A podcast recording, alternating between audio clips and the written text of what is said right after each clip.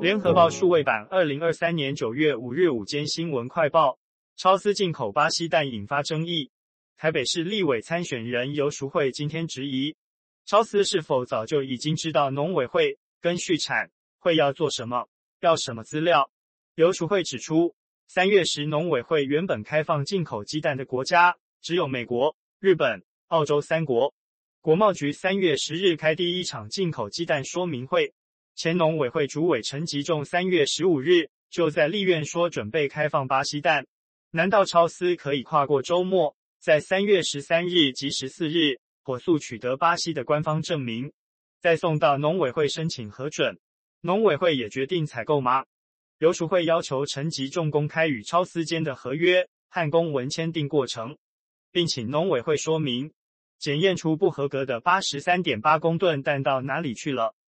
国民党立委王鸿薇指出，超丝在六七月份进口的鸡蛋高达六千万颗以上。巴西早在五月二十日时已经发现禽流感，但当时的农委会拖到六月二十八日才宣布巴西为疫区。赖清德近办发言人戴伟山今在出席民进党记者会时表示，国民党瞎扯超丝是人头公司。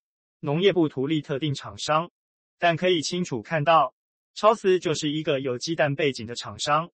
因其丰沛的人脉，在台湾没办法找到鸡蛋的时候，他们去巴西找到鸡蛋进口。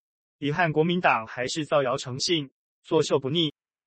卫福部八月推出年轻族群心理健康支持方案，上路一个月，使用人数只比原先预估上限。卫福部次长李丽芬宣布预算。再加码七千八百四十三万元，预计可再增加服务约一万六千人，加上先前预算两千八百八十万元，心理咨商补助预算累计破亿元。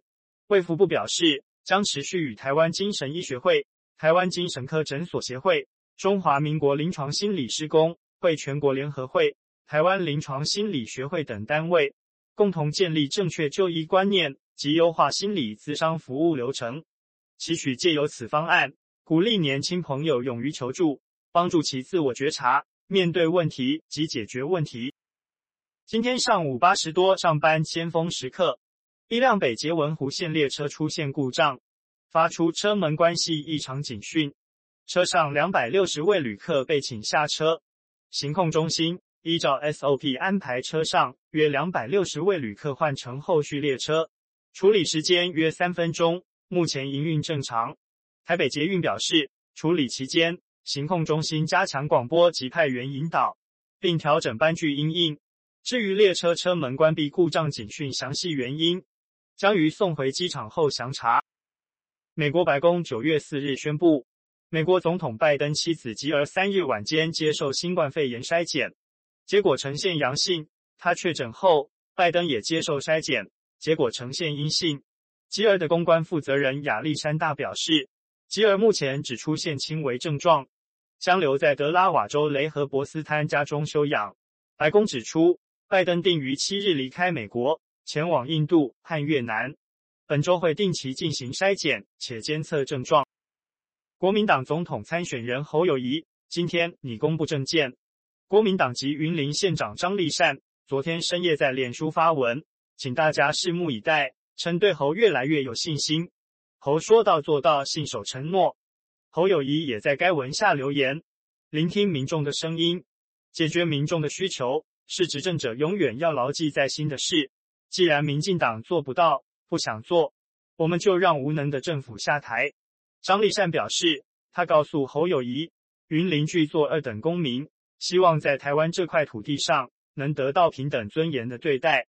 他听进去了，我好感动。我对侯友谊市长越来越有信心，他说到做到，信守承诺。海葵台风掠台，造成不少灾情。气象局今天清晨五时三十分解除陆上台风警报，海上警报也在八时三十分解除。根据统计，海葵台风共造成全台一百三十六人受伤，两千九百九十一件灾情。目前仍有七千三百四十二户停电，预计今晚十一时前可复电。空运、铁路运输已全数恢复正常营运。